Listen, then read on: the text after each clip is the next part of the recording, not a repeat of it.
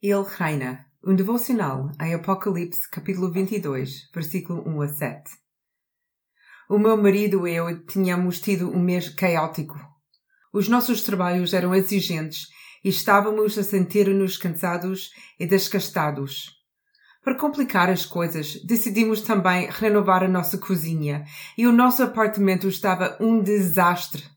A nossa cozinha estava espalhada por todas as divisões da casa lavamos a louça na banheira e cozinhamos, ou seja, usamos o nosso micro-ondas na sala de jantar. Tínhamos tudo tapado com plástico para tentar impedir o pó de entrar, mas não resultou.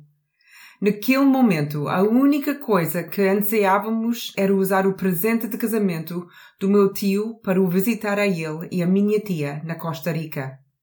Assim, em novembro, logo que começou a ficar mais frio em Portugal, fomos a Costa Rica durante duas semanas. Fomos transportados de uma casa em caos para vistas oceânicas e florestas tropicais. Trocamos o pó voador por aves voadoras de todas as cores e sons. Trocamos o tempo frio e úmido por dias quentes e ensolarados.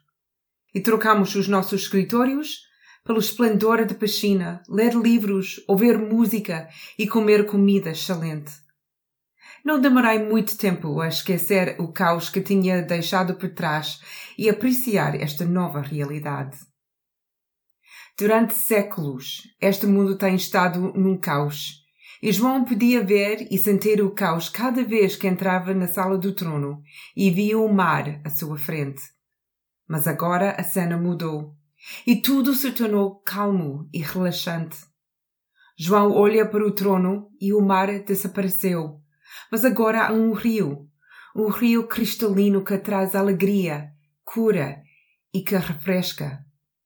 À medida que os seus olhos tentam captar a vista, ele repara nas árvores que ladeiam o rio. Eles são a árvore de vida, só que não estão a ser guardadas por anjos que empunham uma espada estão completamente acessíveis para que todos se aproximem e comam.